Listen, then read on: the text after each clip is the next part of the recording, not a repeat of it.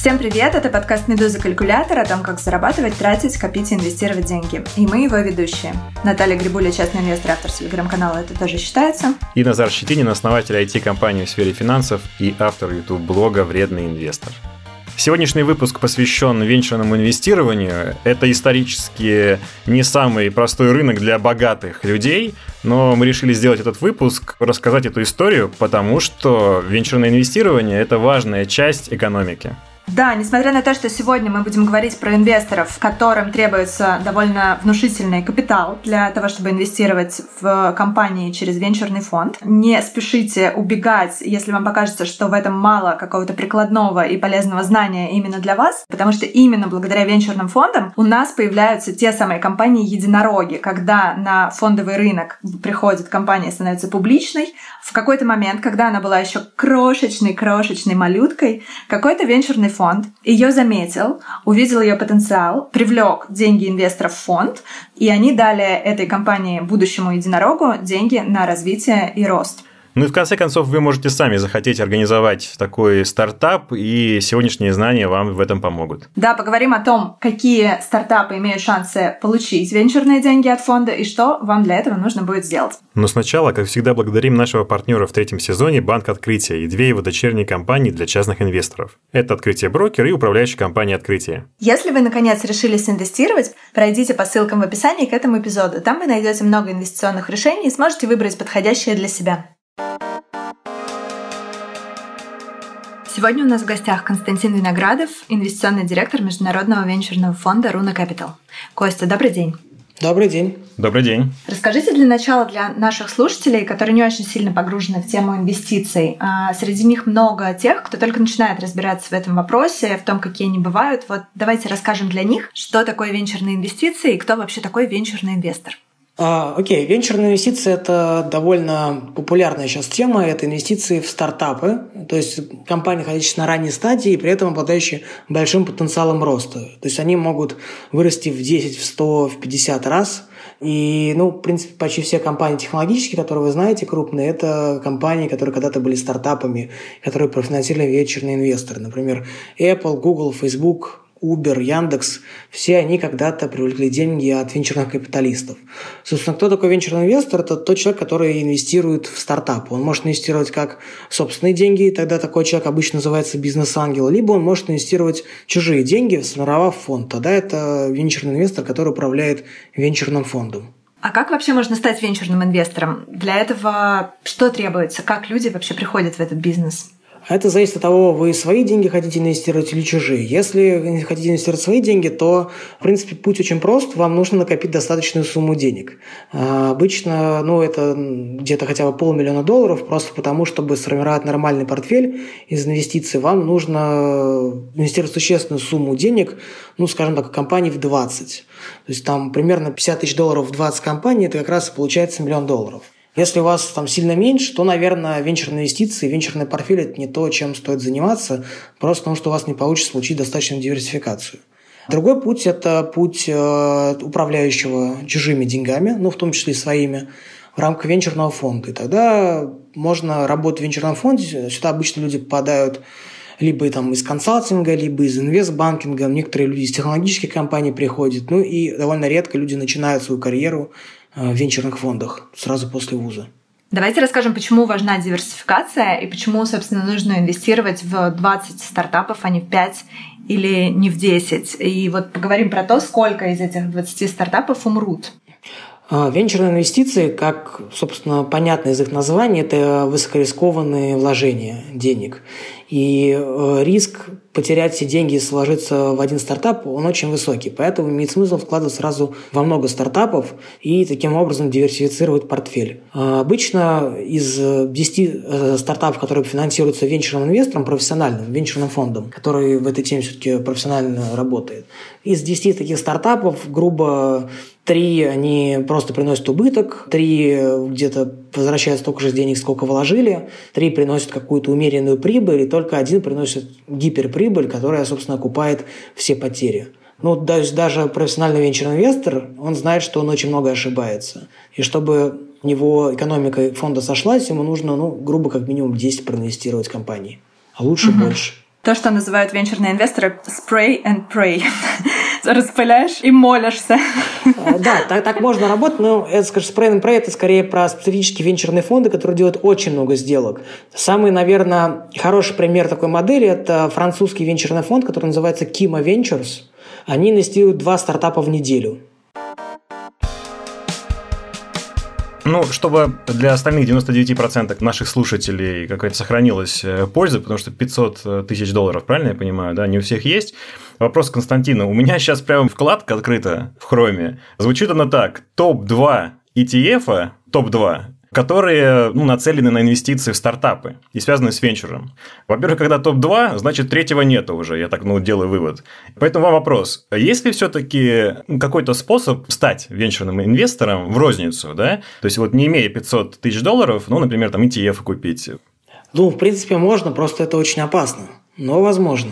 Э, вы можете инвестировать в компании, которые находятся на очень ранней стадии, которым достаточно небольшую сумму денег проинвестировать, и, скажем так, э, в самой плохой ситуации вы просто потеряете 100% своих денег, то в самой лучшей ситуации вы можете заработать 100 иксов, не знаю, 1000 иксов на вложенный капитал. То есть это, в принципе, ну, соотношение риск-реворда, оно довольно интересно, и ну, вам нужно инвестировать в те компании, которые вы понимаете, что делают, и вы в идеале знаете фаундеров, основателей этих стартапов. Э, есть есть классическое, скажем так, распределение денег по стадиям у стартапа. Вначале любой стартап собирает деньги с так называемых трех F. Это Friends, Family, Fools.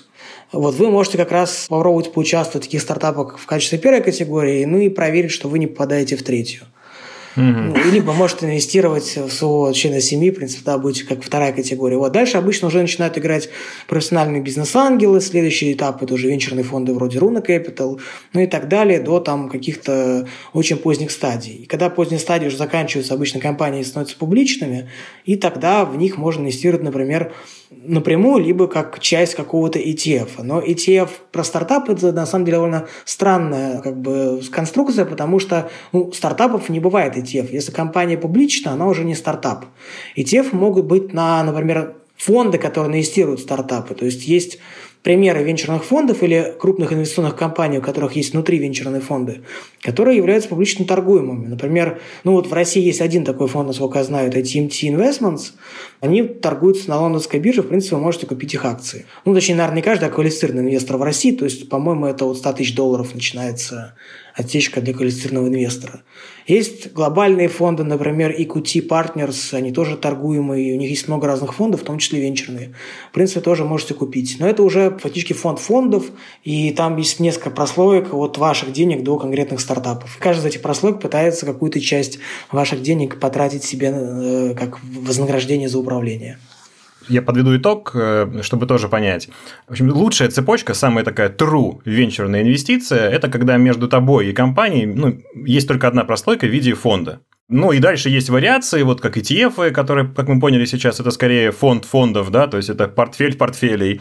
И там чек меньше, очевидно, ну, видимо, там эти фонды не по 500 тысяч, они поменьше размера, но тогда дистанция между вами и вот компанией, стартапом увеличивается. Очевидно, на каждом этапе с вас возьмут дополнительную денежку. И, в общем, вы такой вариант э, не рекомендуете, правильно? Ну, ETF это еще хуже, это фонд фондов фондов получается. Угу. То есть это совсем дальняя штука, и она поэтому к стартапам почти отношения не имеет. Ну, скажем так, если у вас есть миллион долларов, скажем так, или, там, грубо говоря, там, у вас есть cash flow, там, 250 тысяч долларов в год, например, вы можете инвестировать в венчурный фонд. Обычно венчурные фонды принимают к себе LP, это Limited Partners, так называемые инвесторы венчурных фондов, начиная от миллиона долларов capital commitment. То есть это не обязательно сразу миллион долларов нужно проинвестировать, но важно дать юридически обязывающее обещание о том, что вы этот миллион долларов в течение инвест-периода переведете, обычно до 3-4 года. Если у вас нет таких денег, ну, самое лучшее, что вы можете сделать, это инвестировать э, в несколько компаний, которые вы очень хорошо знаете, очень хорошо знаете основателей этих компаний, доверяете им и верите, что они действительно смогут сделать что-то очень крутое. Хорошо, представим, кто-то, допустим, знает таких основателей. Должен ли у них за плечами уже быть успешный опыт запуска какого-то стартапа? И, возможно, не только успешный опыт запуска стартапа, но и успешный опыт продажи. То есть, вероятно, просто знать, что они хорошие ребята и настроены серьезно идти к успеху, может быть недостаточно. Должны ли они показывать какие-то результаты, кроме своей мотивации высокой? Здесь есть разные точки зрения. Скажем так, важно, что основатель имеет большие шансы построить большой бизнес и он достаточно мотивирован, достаточно энергичен и имеет необходимые компетенции, чтобы это сделать. А дальше, делал он раньше экзиты какие-то и строил уже такие бизнесы или нет, это может быть и хорошо, и плохо. Ну, можно рассмотреть весь спектр возможностей, грубо посмотрев на одну сторону спектра, там есть студенты, которые обладают просто никаким опытом, но они горят и вот сидят на дошираке там, но при этом пилят стартап, и для них стартап – это самое главное дело их жизни. И они очень мотивированы, но, может быть, быть, пока не очень опытные. С другой стороны спектра находится уже успешный предприниматель, который четыре бизнеса построил, продал, знает, как делается бизнес, ему там условно 40-45 лет, и он делает там свой пятый бизнес, но это тоже может быть не самая хорошая история, потому что если он уже достаточно заработал денег, то он не будет голодным. Да? Вот как говорил Стив Джобс, что stay hungry, stay foolish. Он не будет голодным, ему как бы это пятый бизнес, ну, получится, хорошо, круто, все вместе заработаем. Не получится, ну, весело провел один год, как бы, в принципе, ничего не потерял, какой-то опыт тоже получил. А для вас, как для инвестора, это важные деньги, которые вы можете потерять. Поэтому важна некая комбинация опыта и, скажем так, голода фаундера. Если говорить про Руну Capital, вы бы сами какому фаундеру скорее отдали деньги? Тому самому высокомотивированному студенту с горящими глазами или все таки опытному и зрелому предпринимателю, у которого уже есть какой-то опыт за плечами? Мы даем и таким, и таким. Важно всегда, чтобы была какая-то комбинация. Во-первых, мы редко даем деньги одному основателю. Есть команда основателей, у них есть разные компетенции. Важно, чтобы они друг друга дополняли, и важно, чтобы они в целом как команда были хорошо замотивированы, там была правильная динамика между фаундерами. А дальше, ну, это могут быть 20-летние ребята, и у нас вот самый, по-моему, пожилой фаундер, ему, кажется, 77. Ну, он один из фаундеров. То есть команду, состоящую только из такого фаундера, наверное, вы, мы вряд ли бы проинвестировали, но в команду, где есть такой фаундер и ребята помоложе, мы вложились, потому что этот фаундер обладает уникальными компетенциями. Из любопытства, а что делает стартап, где основателю 77 лет? Мне просто очень интересно. Это virtual reality for physicians, то есть виртуальная реальность для американских хирургов. Ситуация э, в Америке есть такая, что у вас есть хирург, ему нужно подготавливаться к операции и продумать всю эту операцию, и он очень дорогой. Они зарабатывают кучу денег, и важно повышать их эффективность, это может сэкономить большие бюджеты. И, собственно, эта компания делает софтвер, который позволяет на основе снимков э, из магнитно-резонансной томографии, из 2D-снимков сформировать 3D-картину организма человека, и, грубо говоря, там можно вот в 3D увидеть, не знаю, например, почку, увеличить ее, там как-то разрисовать и так далее. Короче, это такая очень удобная штука для планирования операций. Чтобы добить тему, связанную с возрастом, Константин, есть стереотипный образ стартапера. Это, значит, гараж, ему там 18-20 лет, да, и он в этом гараже пилит свой стартап. А вот есть какая-то статистика, вот насколько это правда, насколько это стереотип э, живой? Или, может быть, наоборот, там всем стартаперам 45 на самом деле? Ну, по статистике, более успешные стартаперы, которым за 35 у меня есть шанс. Но при этом как бы самые крутые, самые известные стартапы, они все-таки основаны ребятами помоложе. Мне стало меньше шансов. А вообще есть какая-то разница в среднем возрасте фаундеров в России и за пределами России, допустим, в венчуре в Америке, в Европе, на других рынках, может быть? Я работаю в основном с рынками в Европе, поэтому в США мне чуть сложнее сравнивать, но в целом ощущение, uh-huh. что в США, в Европе фаундеры более возрастные. Ко мне часто приходят люди, которые уже поработали в корпорациях лет 10-15, они получили достаточное количество бизнес-опыта и что-то предпринимают. В России в основном стартапы – это история про молодежь. И ребята, которые уже больше лет, как бы там за 40, грубо говоря, они очень редко делают стартапы. Хорошо, а давайте поговорим вот о чем. Когда венчурный инвестор инвестирует в те самые 20 стартапов, на какую в среднем доходность он рассчитывает? Есть некоторая доходность, которая считается хорошей по венчурной индустрии. Э, грубо, когда венчурные инвесторы поднимают очередной фонд, они обещают своим инвесторам 20-30% годовых в долларах. Но, скажем, начинающий венчурный инвестор вряд ли может рассчитывать на такую доходность. Хотя, конечно, ему может повести. И известны примеры, когда доходность была гораздо выше, чем э, эти 20-30% годовых. Самый, наверное, лучший пример – это американский фонд Lowercase Capital, который на ранней стадии инвестировал в Uber, э, в Instagram и в Twitter. И он э, заработал на 30 миллионном фонде размера, кажется, 270x То есть, ну, очень много. Это очень много, да. Я... Сложно представить. В годовых даже я не буду это пересчитывать, но это там десятки тысяч процентов годовых.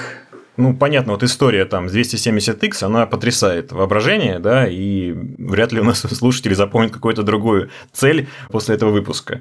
Но среднее значение типа 20-30 это что-то хорошее считается. При этом 20-30 вот, годовых, да. Годовых, да.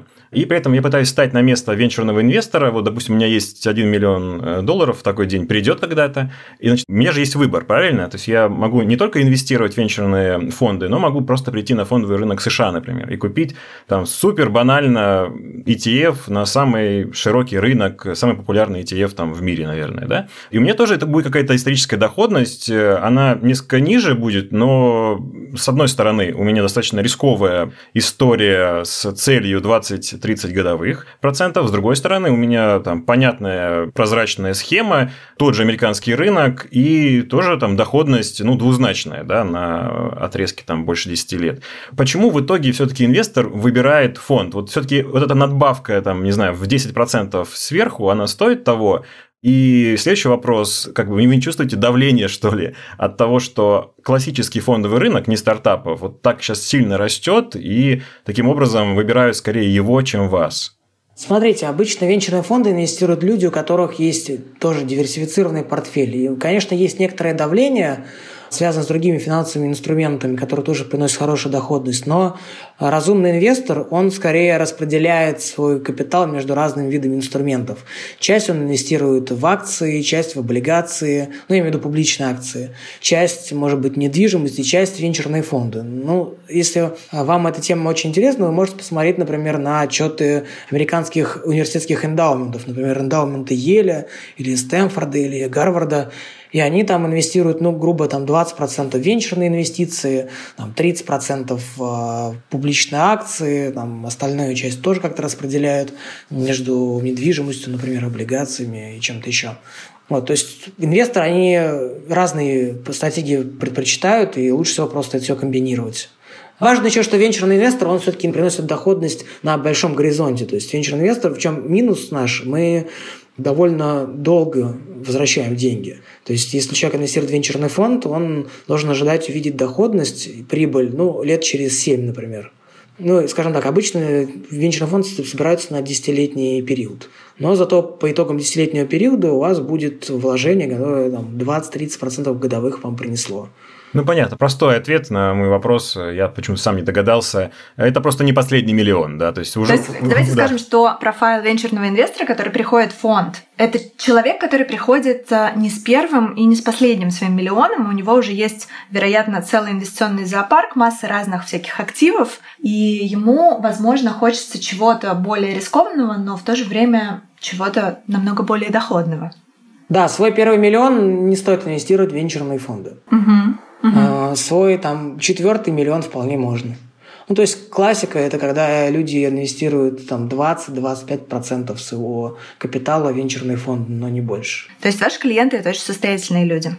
У нас есть три типа инвесторов в фонде. У нас три фонда сейчас под управлением. Первые два объема 135 миллионов долларов и последний объемом 157 миллионов долларов.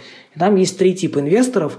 Первый – это, собственно, партнеры фонда. Самый известный – это там, Сергей Белоусов, Илья Зубрев, основатели компании Parallels и Acronis.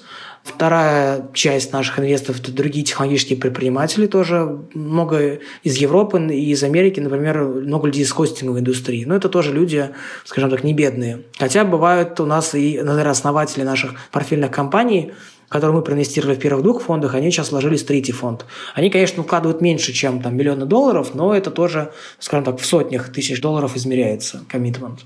И третья часть наших инвесторов – это различные финансовые инвесторы, ну, это family офисы, это какие-то небольшие фонды. Они в основном тоже в Европе находятся, Швейцария, Лондон, Швеция и так далее.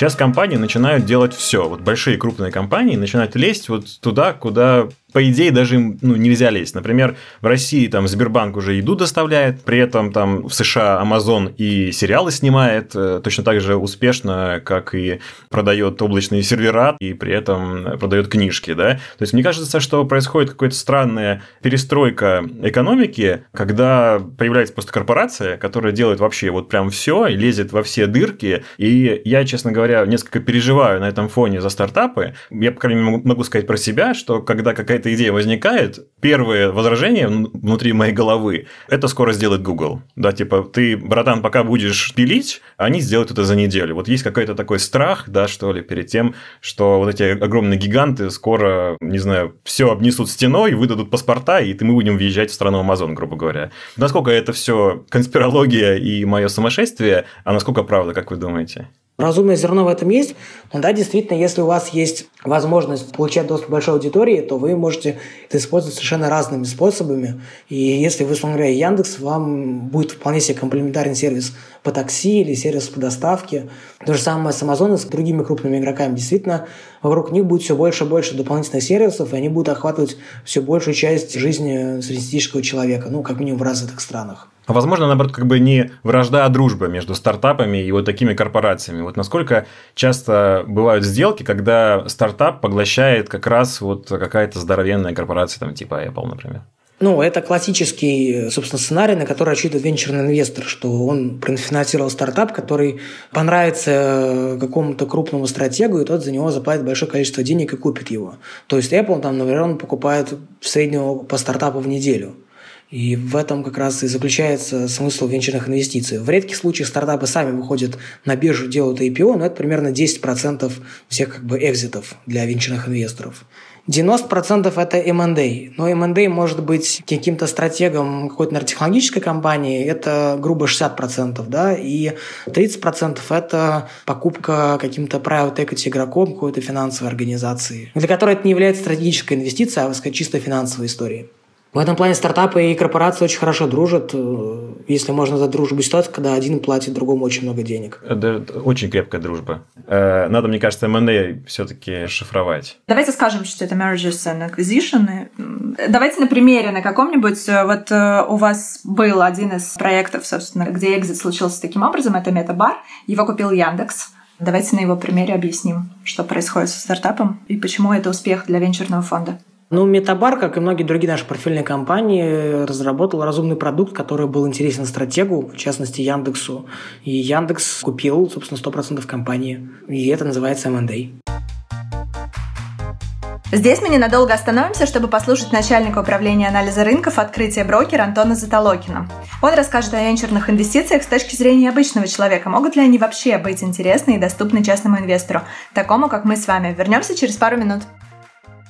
Для частного инвестора, не обладающего большой экспертизой в той или иной области, венчурные инвестиции могут быть применимы, если только его э, общий размер э, инвестиционного портфеля, благосостояния достаточно велик. То есть решены все повседневные задачи в виде обеспечения себя и семьи недвижимостью, построения инвестиционного портфеля для пенсионных накоплений – обеспечение каких-то будущих планов на жизнь, к примеру, как образование своих детей. И вот только решив эти задачи, частный инвестор может обратиться к более рискованному виду инвестиций, таких как венчурные инвестиции.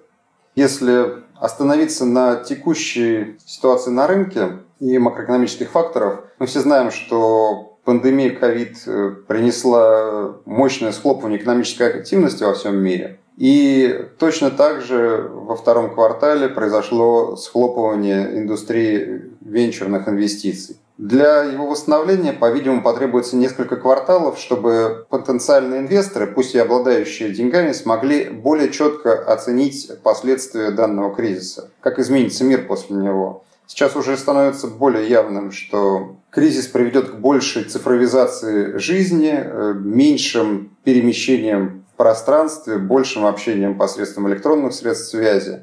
Допускаю, что как раз кризис станет стартовой площадкой для новых инвестиций, венчурных, более осознанных, с большим пониманием перспектив развития технологий, перспектив развития в целом цивилизации, потому что венчурное инвестирование неразрывно связано с э, будущим человечества. Венчурные инвесторы – это именно те, кто пытается нащупать наиболее востребованные технологии в будущем, наиболее востребованные форматы, экономические связи.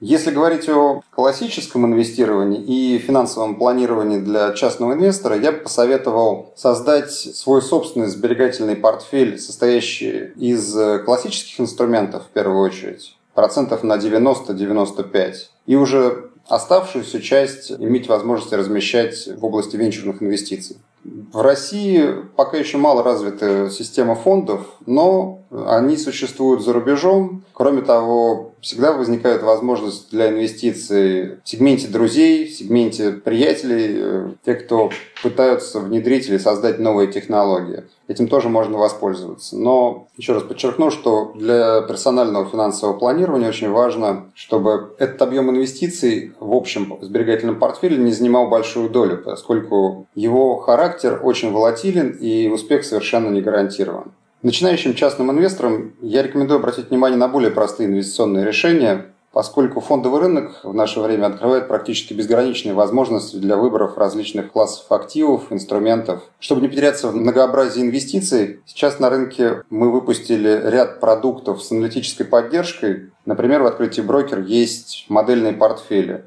Аналитики собирают уже готовые корзины из акций и облигаций, пересматривают их в зависимости от рыночной конъюнктуры и стараются адаптировать эти портфели под запрос среднего инвестора, который на основе их, в том числе, может собрать чуть более рискованный или чуть менее рискованный портфель в зависимости от своих потребностей. Кроме того, в сопровождении данных портфелей мы выпускаем продукты, объясняющие, как правильно пользоваться данными инвестициями. Не менее интересным продуктом является ваш финансовый аналитик. Это доступ к аналитике, создаваемой специалистами открытия Research, обзоры по российским акциям, облигациям, по акциям и облигациям зарубежных эмитентов, где мы стараемся раскрыть потенциал роста того или иного инструмента, и за прошлый год около 90% наших рекомендаций оказались прибыльными, а две трети из них приносили доход выше, чем средние рыночные индексы. Для владельцев крупного капитала есть продукты с персональной индивидуальной поддержкой, где специалисты позволяют формировать портфели на базе тех же наших идей, но более персонализированные в зависимости от пожеланий и потребностей конкретного клиента. Давайте поговорим о том, как Runa Capital оценивает стартапы, на какие критерии вы смотрите и что вы непременно попросите показать. Ну, вначале мы смотрим в целом, насколько стартап соответствует нашему инвестиционному фокусу. То есть он должен в случае Руна фокусироваться на рынках США и Европы, он должен быть на ранней стадии, так называемой Series A обычно, ну, может быть, чуть раньше, там, SID, например, или Series B чуть позже. Но это те стадии, когда мы инвестируем, и обычно мы вкладываем от 1 до 10 миллионов долларов в стартап. Собственно, мы, если он вот в эти рамки как-то укладывается, дальше мы начинаем копать глубже, и мы смотрим на команду, на рынок, на бизнес и на продукт. В первую очередь, конечно, это команда, и э, мы смотрим, насколько основатели имеют релевантный опыт для того, что они планируют делать, насколько они замотивированы это делать, есть ли у них какие-то достижения, которые показывают, что они, э, скажем так, выдающиеся основатели. Это может быть совершенно разные достижения, не обязательно связанные непосредственно со стартапом. Даже если это там, не знаю, победитель Олимпиад по физике международных, это тоже вполне себе хорошая характеристика для фаундера стартапа. Дальше мы смотрим на продукт, насколько клиентам нравится продукт, насколько у них есть такой вау-эффект от использования этого продукта, и что в целом этот продукт решает какую-то массивную и больную проблему очень большое количество стартапов, у них нет этого важного качества. Они либо решают какую-то массовую проблему, за которую никто не готов платить, потому что она достаточно больная, либо они решают проблему, которая действительно больная, и там есть бюджеты, но очень маленького количества компаний или людей. Потому что это очень специфическая проблема, она совершенно не массовая. Вот это стандартная проблема, мы стараемся как бы ее избежать, не инвестировать в такие компании. А относительно рынка, у нас стандартное видение, как у всех, в принципе, венчурных инвесторов. Венчурное инвестирование имеет смысл только на крупных рынках, где крупные – это от миллиарда долларов. Меньше просто неинтересно, потому что на меньшем не получится построить игрока, который, вот, как я рассказал в примере про 10 стартапов, принесет некую сверхприбыль. А если такого игрока нет, то доходность венчурного фонда в целом будет довольно печальной. То есть вы не будете рассматривать стартапы, которые ориентируются только на российский рынок, я правильно понимаю? Сейчас мы уже не делаем такой ошибки. А почему это ошибка? Можно вопрос задать? Да, вот давайте тогда про ошибки поговорим. Ну, это один из наших, так сказать, lessons learned, выученных уроков. Ну, в целом в России не так много крупных рынков, и очень мало покупателей на стартапы. Поэтому вероятность того, что если ты как венчурный инвестор инвестировал какой-то хороший стартап с прекрасной командой, с прекрасным продуктом, с прекрасно сходящейся там экономикой и, в общем, со всех сторон прекрасным проектом, но при этом его там могут купить, не знаю, только Яндекс, Mail, Сбербанк и еще, может быть, пару компаний, и, скорее всего, половина из них будет не очень интересна, и тогда останется, может, один или два покупателя, и тогда между ними не будет особой конкуренции, то цена такого стартапа будет низкая, и мы не заработаем. Все очень просто. Единственный способ заработать нормальные по венчурным меркам деньги на стартапе из России, это когда этот стартап фокусируется на глобальных рынках, на рынке США или Европы, ну или там Азии, например, но в Азии мы просто хуже разбираемся, поэтому нам интересно только США и Европа. У вас были такие сделки в прошлом году, в 2019, когда это был российский стартап, который фокусируется на международных рынках? Да, ну за прошлый год мы сделали, по-моему, 11 сделок, и из них только одна сделка имела некий презенс в России, это компания Upload Care.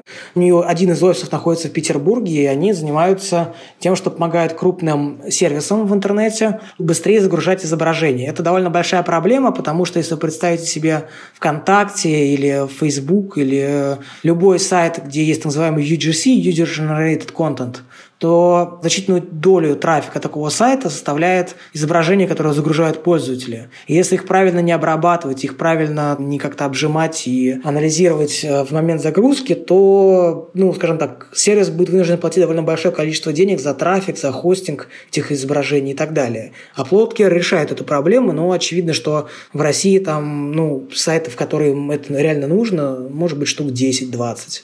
И поэтому, mm-hmm. конечно, они фокусируются на глобальном рынке и работают по всему миру. Скажите, а вот помимо ориентации на западные рынки, есть ли еще какая-то специфика в отборе именно российских стартапов? Какая-то специфика, которая присуща только российскому рынку, где вы видите риски для себя какие-то?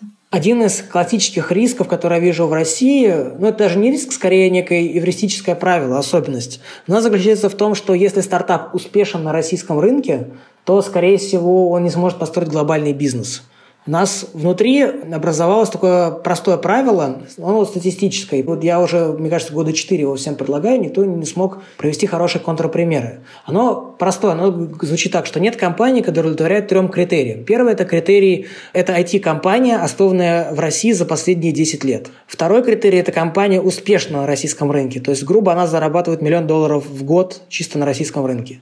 И третий – в том, что эта компания продолжила расти так, что на Россию СНГ стало приходиться меньше 30% ее выручки. То есть так, что, грубо говоря, ее можно честно назвать глобальной, и она условному Google или Microsoft может быть интересна как некая история для M&A. Таких компаний вот почти нет. Есть истории очень старенькие, вроде Аби и Касперского, но Аби в 89 году основана, Касперский, по-моему, в 97-м. А за последние 10 лет таких историй нет. Можно по-разному это интерпретировать. Это как бы не физика, мы тут не можем реально хороший эксперимент поставить и объяснить этот закон. Но я это объясняю тем, что ну, как бы взаимодействие компании рынка, на который ориентируется компания, превращается в продукт и продукт заточен под конкретный рынок. И российские потребительские привычки, как людей обычных, так и бизнеса, они довольно специфичны. И вы не можете сделать продукт для одного рынка, а потом пытаться масштабировать его на другой. У вас, когда вы, грубо говоря, достигаете миллион долларов выручки, у вас некая ДНК компании уже сформирована. И вы не можете взять и так, оп, и сразу стать глобальной компанией. Вы будете пытаться масштабироваться глобально с продуктом, заточенным под Россию, и ну, это уже очень сложно сделать, практически нереально. Единственный способ построить э, компанию, которая будет стоить много денег, э, сидя в России, это строить компанию, которая будет продавать по всему миру. Ну, кроме очень редких случаев, например, это доставка еды или там, такси, например, в России. Наташ, я, подожди, я перевариваю, я что-то загрустила сейчас. Нет, почему? У меня катарсис наоборот. Это прям Константину очень приятно было это слышать все. Я прям под другим углом подумал обо всем. У меня вопрос, может показаться смешным. Почему венчурные компании так стремятся сделать выход, да, то есть exit? Почему нет такой идеи просто остаться в составе акционера, там, получать дивиденды и возвращать деньги таким образом? По двум причинам. Во-первых, венчурные инвесторы и, собственно, основатели компании, они хотят заработать. И заработать много. Гораздо больше можно заработать, если быстро вырастить компанию и продать, и заработать за счет роста капитализации. Дивиденды – это все-таки немножко долгая история, и там есть, конечно, доходность, но до них можно очень долго ждать, и непонятно, когда они будут, и это как бы немножко специфический тип бизнеса, в который венчурные инвесторы не инвестируют. То есть, скажем так, Игра на рынке технологического стартапа задается тем, кто их финансирует. Да, здесь источники инвестиций – это венчурные инвесторы. Они хотят купить дешево компанию с большим риском, продать дорого уже, когда риск сильно меньше. А мы зарабатываем на росте капитализации, не на дивидендах. И основатели, которые хотят построить большую историю, им нужны деньги. Они идут к венчурным инвесторам, поднимают эти деньги, но, соответственно, они соглашаются на вот это правило игры, да, что мы про капитализацию, а не про дивиденды. То есть есть хорошие дивидендные бизнесы, но обычно в них просто венчурные инвесторы не инвестируют. Соответственно, они там привлекают деньги из других источников, там из банков, например, но и темп роста там сильно ниже. Второй момент, который важен, кроме капитала, это просто время. Да? Венчурные инвесторы, у них есть свои инвесторы, которые тоже хотят видеть доходность. Ну, то есть вся как бы цепочка выглядит примерно так. Представьте, у вас есть, например, эндаумент какого-нибудь американского университета. У него есть некоторая доходность, которую он должен зарабатывать каждый год и тратить на добрые дела, например, на развитие университета. У него есть некий прогноз по этому потоку денежному, и он инвестирует в разные виды активов, в том числе венчурные фонды. В какой-то момент он должен все-таки эти деньги от венчурного фонда обратно получить. Поэтому у него есть четкая граница, когда он хочет видеть эти деньги, например, через 10 лет от венчурного фонда. Соответственно, венчурный инвестор должен за 10-летний период успеть купить доли в компаниях и продать доли компаний с прибылью.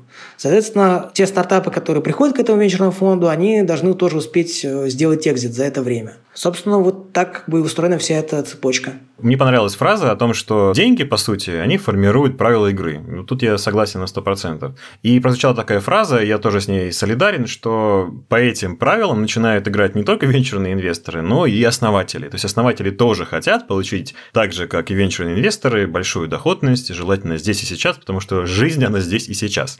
Но отсюда возникает мне какое-то такое переживание, что называется, в целом за экономику. Получается, собирается группа людей, целью которых является обогащение, это хорошо, создание бизнеса – это хорошо, но на короткой дистанции. А что происходит потом, когда они продают? Вот они все вышли, все счастливы, получили свои миллионы, разбогатели, а этот бизнес, он ну, был кем-то куплен, да, кто-то теперь с ним живет, вот, и, возможно, уже даже без основателей, например, да, которые обкэшились, получили деньги, они счастливые. Кто будет думать все-таки о том, чтобы были дивиденды через 20 лет, раз об этом не думает ни венчурный инвестор, ни основатель? Ну, я бы, во-первых, не называл 10 лет короткой дистанции. Это довольно долгий срок. Во-вторых, э, основатели не обязательно должны уходить. Они обычно просто продают э, доли и продолжают заниматься продуктом, который, собственно, они раньше занимались в рамках компании, которая их купила. Ну, если у них к этому есть по-прежнему интерес. То есть это уже как бы личное решение каждого. Я думаю, что многие стратегические покупатели, они были бы счастливы, чтобы основатели работали в них вечно. Да, и продолжают заниматься ту тему, за которую их купили. Да, но основатели, они все-таки, у них есть примальская жилка, и обычно после экзита у них появляется какая-то идея, а можно еще вот какую-то новую штуку сделать. Они уходят из компании, которую их купил, и делают эту новую штуку. И снова все как бы повторяется. Венчурные инвестиции, рост бизнеса, ну и дальше либо полный провал в большинстве случаев, либо хороший экзит в меньшем количестве случаев.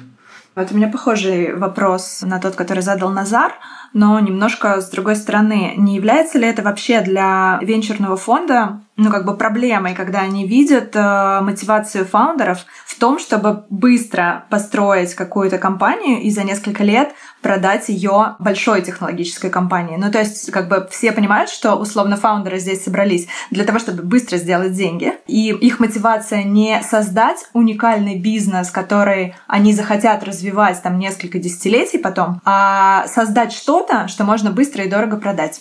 Смотрите, здесь могут интересы венчурных инвесторов и фаундеров совпадать, а могут различаться. Венчурный инвестор хочет заработать много. Фаундер может захотеть заработать быстро. Если он в состоянии заработать и быстро, и много, то это все прекрасно. Если он хочет быстро, но мало, то это не тот сценарий, который интересен венчурному инвестору. И там ранний экзит – это тоже не интересно для венчурного фонда. Ну, то есть, грубо, венчурному инвестору не интересно складывать компании, которые основали хочет продать через, не знаю, два года по цене в два раза дороже это не наш тип бизнеса. А если продать в 10 раз дороже? Если через два года, это, это очень хорошо. Хотя, опять же, все зависит от конкретного бизнеса. То есть, если этот бизнес может стоить в 100 раз дороже, то продавать его через 2 года за 10 как-то тоже не очень круто. Мало кто знает, но у нас сегодня в студии дипломированный стартапер, в нашей виртуальной студии, это я. Я где-то пять лет назад основал компанию и прошел по этому пути ну, почти до конца. То есть я привлекал деньги в фонде венчурном. Я практически все прошел этапы, связанные со стартапом, только пока никого не выпустил. Вот прошло 5 лет, да. То есть мои инвесторы еще не сделали экзит, как мы сегодня уже это слово выучили. И я хотел бы пожаловаться, Константин. Вот мне некому просто. Буду жаловаться вам.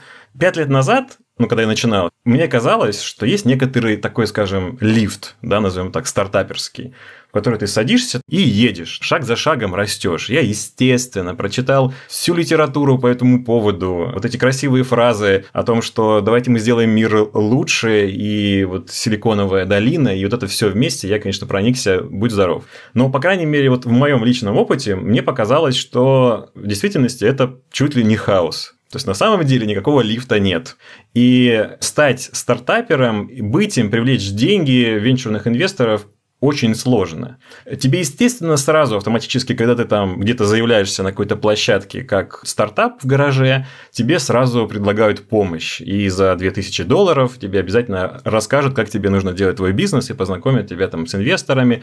Но моя обратная связь то, что это не работает. Либо работает очень плохо. Либо мне просто не повезло. Тоже так бывает. Да? Это прям личная моя проблема. Вот я бы хотел, чтобы сейчас, если это возможно, вы как-то и мне, во-первых, рассказали, потому что я по-прежнему не понимаю, как этот лифт работает. И нашим слушателям, которые, ну, вдруг захотят э, после фильма «Дудя» стать стартаперами, как этот лифт ну, должен работать в идеале. То есть, вот у меня есть идея, я ее горю, есть там, например, мои товарищи, которые хотят ее реализовать. Вот как мне из этого состояния, с точки А, перейти в точку Б, когда меня покупает Apple? Ну, здесь нет какого-то однозначного рецепта, но и нет, наверное, какого-то, скажем так, лифта. Есть просто понимание, как строить бизнес, и чтобы строить бизнес эффективно, вам нужно договариваться с разными бизнес-партнерами, понимать, какая у них мотивация, как они работают, ну и искать э, взаимовыгодные условия сотрудничества. Венчурный капиталист – это один из типов бизнес-партнеров, которые могут вам помочь в таком как бы приключении, а могут и помешать, в зависимости от того, кого вы выберете и как вы с ними выстроите отношения.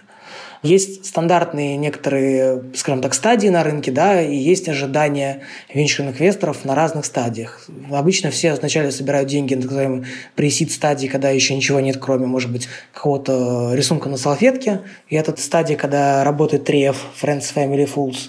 Дальше за эти первые деньги формируется так называемый MVP, Minimal Viable Product – минимально жизнеспособный продукт и проверяются основные гипотезы, например, то, что вы вообще вы делаете, кому-то нужно, так называемая гипотеза ценности.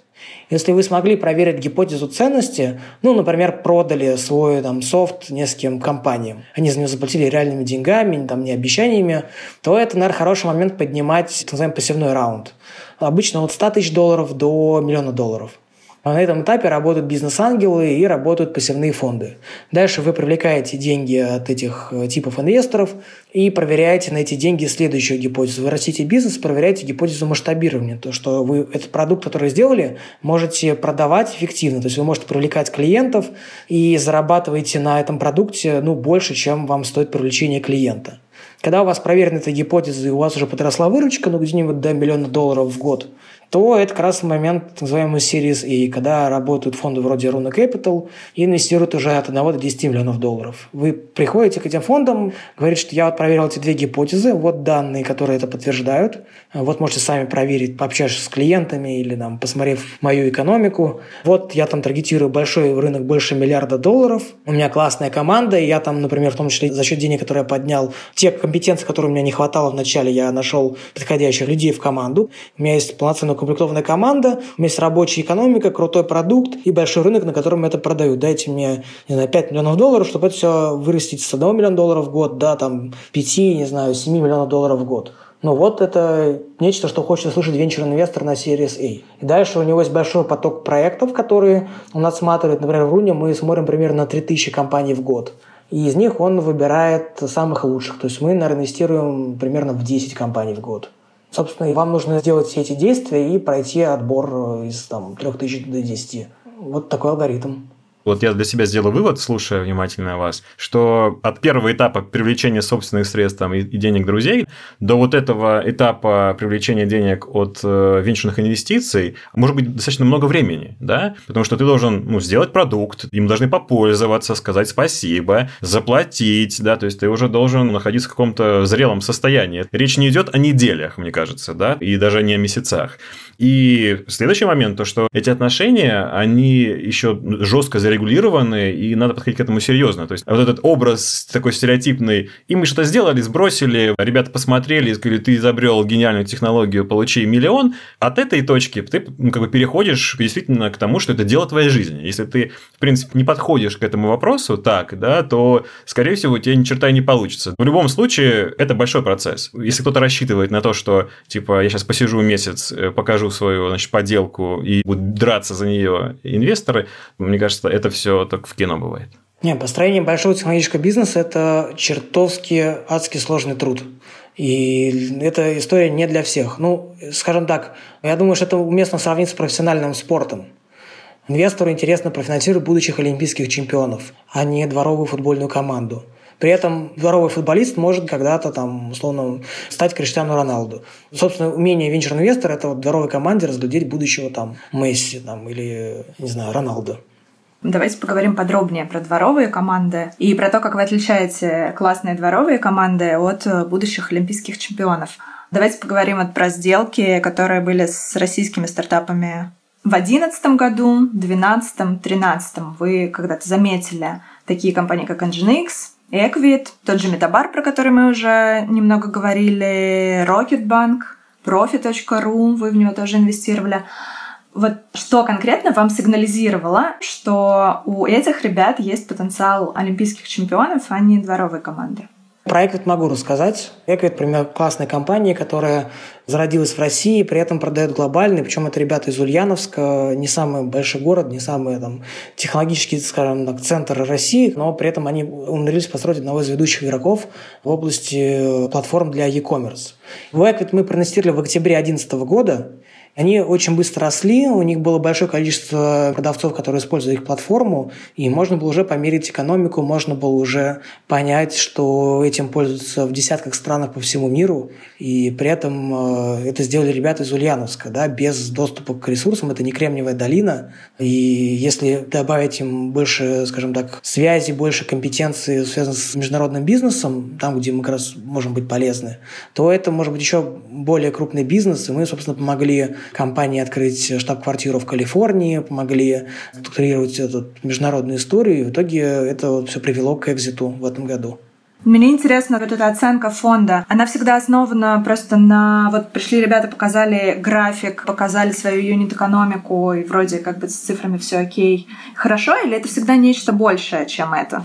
Ну, это больше, потому что должна быть некоторая химия между инвестором и предпринимателем. Важно, чтобы они были на одной волне, чтобы был хороший контакт. То есть у нас, например, один из критериев, по которому мы не инвестируем в компанию, это просто отсутствие вот некой психологической совместимости между предпринимателями и партнерами фонда.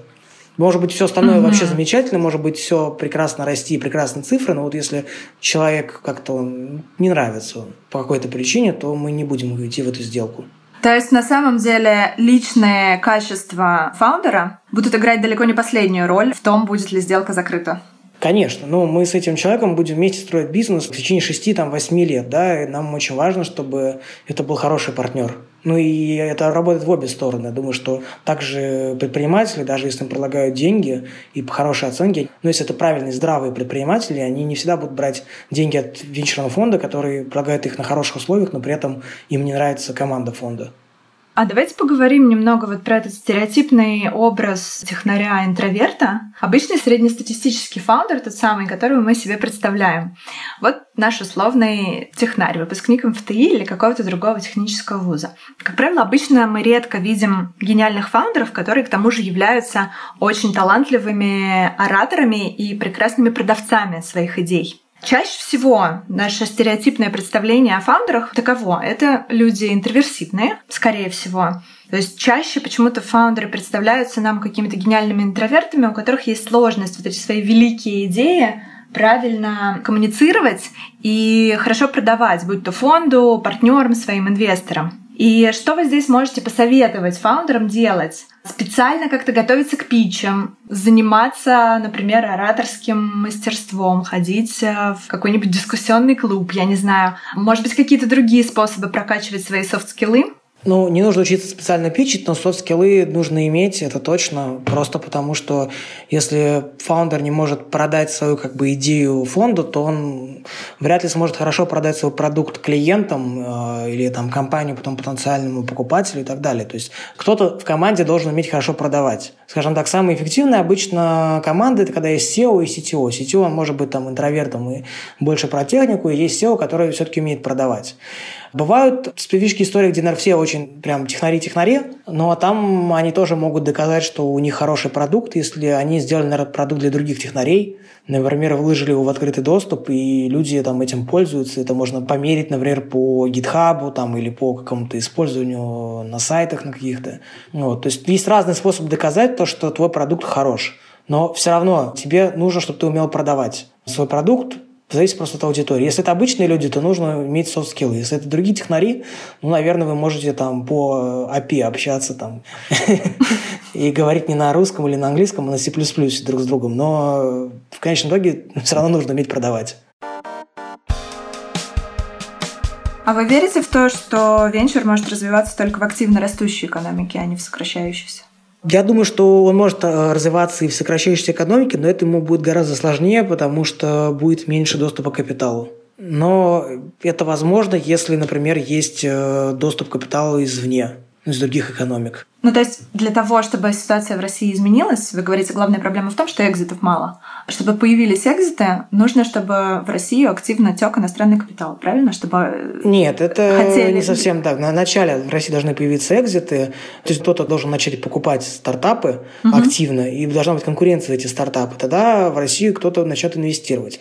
Проблема в том, что российский рынок как рынок глобальным игрокам особо не интересен. Но Россия это 2% мирового ВВП, и там сейчас тут полтора, по процента населения да, глобального, там 2 процента населения. Это небольшая штука, и не надо переоценивать Россию в глазах глобального как бы инвестора. Если вы условный Google, у вас есть некий там пиндель, да, это ваш, скажем так, отчет о прибылях и убытках, и там Россия, она строчка номер 100, и она меньше, чем погрешность как бы расчета всего этого документа, да, вы про нее не думаете просто. Только в России про Россию очень много думают, в основном в мире особо не думают. И поэтому единственное, как бы, кому может быть интересно стартап, ориентированный на российский рынок, это российские крупные компании. Но чтобы российские крупные компании покупали российские стартапы, нужно, чтобы между ними была большая конкуренция. А ее нет. Потому что инновация – это один из таких способов конкурировать. А стартапы – это один из способов делать инновации, причем не единственный. Например, есть компании, которые покупают мало стартапов, но при этом очень инновационные. Ну, например, Тиньков. Прекрасный пример такого в свое время тоже стартапа, который за больше чем 10 лет превратился там, в топового игрока российского банковского рынка. Да, он не особо покупал стартапы, но он научился выращивать инновации внутри себя чего другие банки умеют гораздо хуже делать. И ну, вот конкуренция в каких-то отраслях она могла бы способствовать покупке стартапов, но у нас особой конкуренции нет. Окей, ну и последний, наверное, вопрос. Мы с этого начинали немного, задавали вопрос, есть ли способ э, приобщиться к венчурным инвестициям у ритейл-инвесторов, у которых нет такого количества денег, которые вы уже упоминали.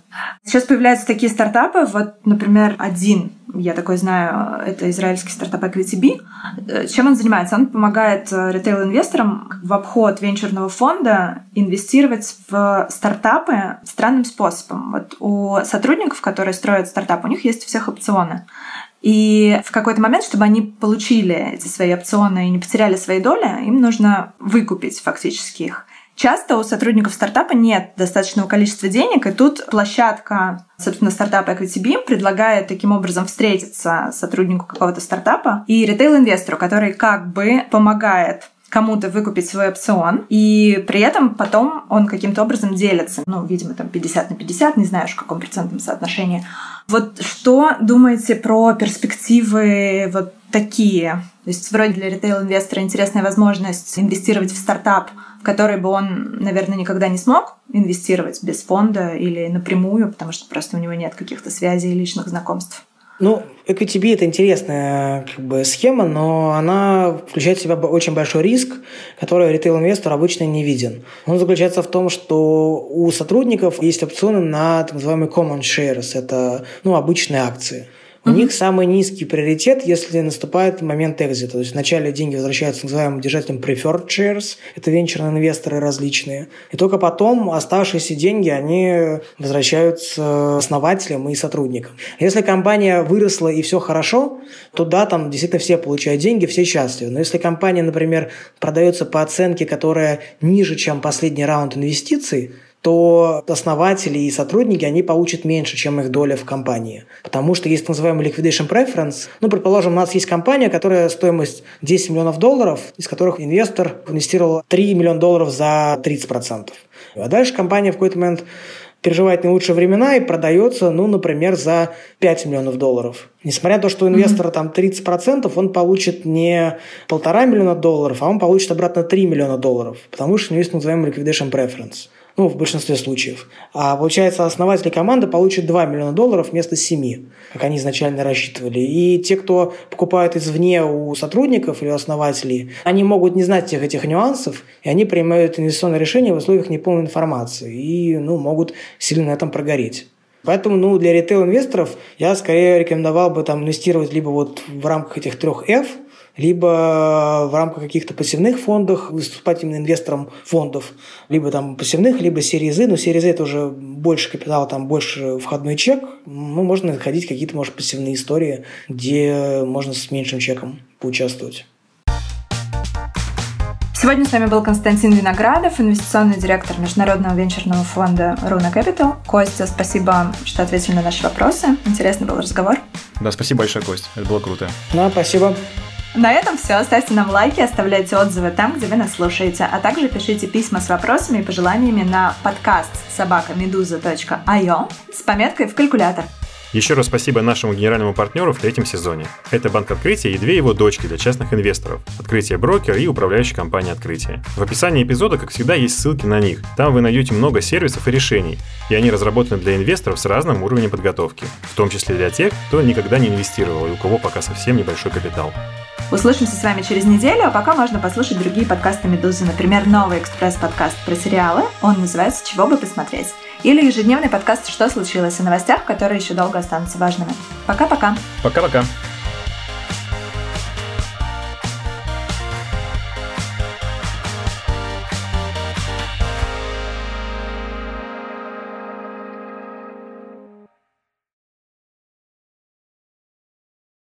ООО «УК Открытие». Лицензия номер 2130130048 от 11 апреля 2001 года на осуществление деятельности по управлению инвестиционными фондами, паевыми инвестиционными фондами и негосударственными пенсионными фондами, выданная в КЦБ России без ограничения срока действия. Лицензия профессионального участника рынка ценных бумаг номер 045 07524 00130 от 23 марта 2004 года на осуществление деятельности по управлению ценными бумагами, выданная в КЦБ России без ограничения срока действия. Стоимость инвестиционных паев может увеличиваться и уменьшаться. Государство не гарантирует доходность инвестиций в ПИФ. Взимание надбавок, скидок уменьшит доходность инвестиций в инвестиционные паи паевого инвестиционного фонда. Результаты инвестирования в прошлом не определяют и не являются гарантией доходности инвестирования в будущем. До заключения договора ознакомиться с правилами доверительного управления паевым инвестиционным фондом, условиями управления активами, декларациями о рисках, получить сведения о лице, осуществляющем управление активами и иную информацию можно по телефону плюс 7 495 232 59 73 и на странице в сети интернет www.opendefis.im.ru. АО «Открытие брокер» лицензия профессионального участника рынка ценных бумаг на осуществление брокерской деятельности номер 045 06097 1040, выданная в КЦБ России 28 июня 2002 года без ограничения срока действия. Подробнее о каждом финансовом решении вы можете узнать на сайте АО «Открытие брокер» opendefisbroker.ru или по телефону 8 800 599 66. Представленная информация не является индивидуальной инвестиционной рекомендацией ни при каких условиях, в том числе при внешнем совпадении ее содержания с требованиями нормативно-правовых актов, предъявляемых к индивидуальной инвестиционной рекомендации. Любое сходство представленной информации с индивидуальной инвестиционной рекомендацией является случайным. Какие-либо из указанных финансовых инструментов или операций могут не соответствовать вашему инвестиционному профилю.